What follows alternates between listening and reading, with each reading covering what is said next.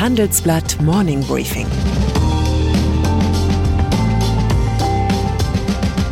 Guten Morgen allerseits. Heute ist Donnerstag, der 8. Juli und das sind heute unsere Themen.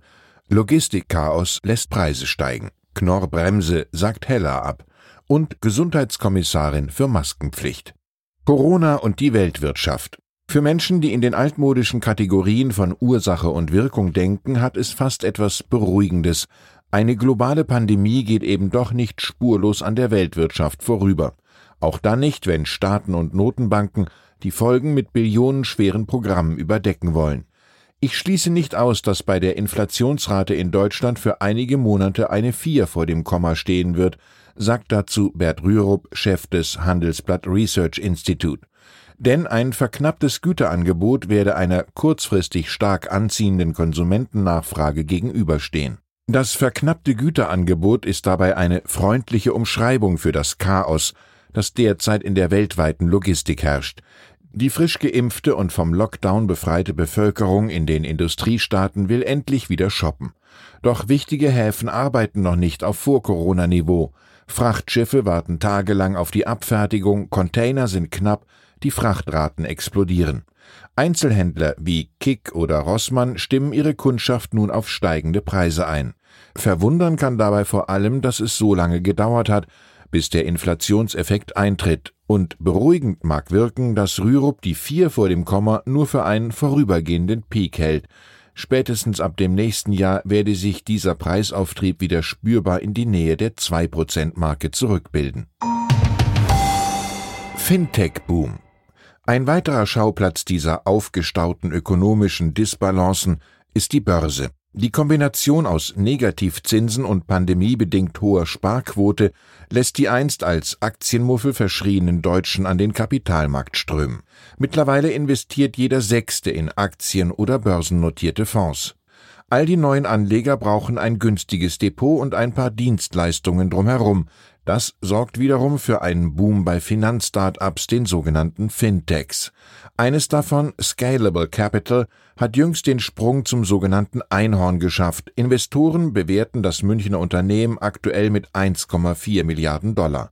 In unserem Podcast Handelsblatt Today erklärt Mitbegründer Erik Potzuweit, wie dieses Geld eingesetzt werden soll und mit welcher Strategie Scalable Capital seine Kunden langfristig halten will. Knorr-Bremse sagt Heller ab. Ende Juni wurde der Plan von Knorr-Bremse bekannt, die Mehrheit an Heller zu übernehmen. Das hätte die etablierte Troika der deutschen Autozuliefererkonzerne Bosch, Continental und ZF zur Quadriga erweitert. Doch daraus wird nichts, wie Knorr-Bremse am Mittwochabend in einer Ad-Hoc-Mitteilung verkündete. Nach sorgfältiger Analyse bewährte der Vorstand die Möglichkeiten des Transfers von Schlüsseltechnologien und Produkten auf das eigene Produktportfolio als nicht ausreichend zur Realisierung der erwarteten Synergien. So adrett lesen sich Absagen erfahrungsgemäß nur, wenn sie von einem Berater eingeflüstert, von der Investor Relations Abteilung zurechtgeklöppelt und zum Schluss von gut bezahlten Anwälten glattgebügelt werden. Gesundheitskommissarin für Maskenpflicht. Wie soll Europa mit den verbleibenden Corona-Auflagen umgehen? Nichts wie weg damit, verkündete Boris Johnson jüngst mit gewohnter Chutzpe. Schließlich schützten die Impfungen auch vor der hochinfektiösen Delta-Variante. Auch der sonst nicht ganz so vorlaute deutsche Außenminister Heiko Maas plädiert für eine Aufhebung aller Corona-Beschränkungen ab August, sollten alle Menschen in Deutschland bis dahin ein Impfangebot bekommen haben. Die Gegenposition markiert EU-Gesundheitskommissarin Stella Kyriakides im Handelsblatt. Laut Kyriakides seien nicht pharmazeutische Interventionen notwendig, also Einschränkungen des öffentlichen Lebens. Fans rund um die Fußballspiele hätten sich infiziert und das Virus mit nach Hause gebracht. Über ihre Strategie gegen den Vormarsch der Delta-Variante schreibt die zypriotische Politikerin Durch die Impfungen müssen wir das Rennen gegen diese Variante gewinnen. Wie lange wir ein Ansteigen der Fälle verzögern und wie viele Menschen wir in der Zwischenzeit impfen, bestimmt, wie viele Patienten ins Krankenhaus kommen oder Schlimmeres erleben müssen.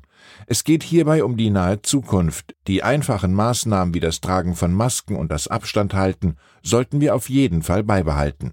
Auch in der Debatte, ob Kinder unter zwölf Jahren geimpft werden sollten, bezieht Kyriakides eine eindeutige Position. Die anhaltende Präsenz des Virus mache die Impfungen für Kinder wünschenswert. Sie findet weiter, wir wollen, dass Kinder zur Schule gehen und gleichzeitig in Sicherheit leben können. Von der Vorstellung, dass Europa bei 70 Prozent Impfquote Herdenimmunität erreicht habe, müsse man sich verabschieden. Die Varianten hätten die Übertragbarkeit erhöht, darum bräuchten wir nun mehr als 70 Prozent, um sicher zu sein. Übrigens, nach dem verpatzten Impfstoffeinkauf ihrer Behörde haben meine Brüsseler Kollegen die Kommissarin natürlich auch gefragt. Corona und das EM-Finale. Die Pandemiestatistik der John Hopkins Universität in Baltimore ist als Goldstandard anerkannt. Dort passierte man heute früh die grausige Marke von vier Millionen Corona-Toten weltweit. Angesichts dieser Zahlen dürfte sich die deutsche TV-Population beim EM-Endspiel zwischen Italien und England aufspalten. Millionen von Bundestrainern treffen am Sonntag auf ebenso viele Hobby-Virologen.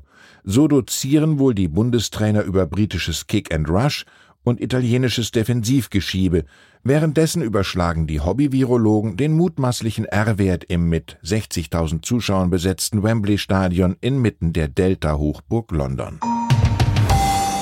Und dann sind da noch Bill und Melinda French Gates. Das in Trennung lebende Ehepaar muss sein künftiges Miteinander im Ohneeinander gestalten. Bei anderen Scheidungen heißt es, wir kümmern uns erstmal zusammen um den Hund und wenn das nicht klappt, nimmst du ihn halt. Das Ehepaar Gates hat jetzt eine analoge Lösung für die gemeinsame Stiftung gefunden. Laut Financial Times hat Melinda nach Ablauf von zwei Jahren die Option, vom Co-Vorsitz der milliardenschweren Gates Foundation zurückzutreten. In diesem Fall wird sie von Bill Mittel für eigene philanthropische Vorhaben erhalten. Dieser Notfallplan soll in Kraft treten, wenn die beiden beschließen, dass ihre Zusammenarbeit an der Spitze der Stiftung nicht funktioniert. Ich wünsche Ihnen einen Tag, der Ihnen keinen Notfallplan abverlangt. Herzliche Grüße, Ihr Christian Rickens. Das war das Handelsblatt Morning Briefing von Christian Rickens, gesprochen von Peter Hofmann.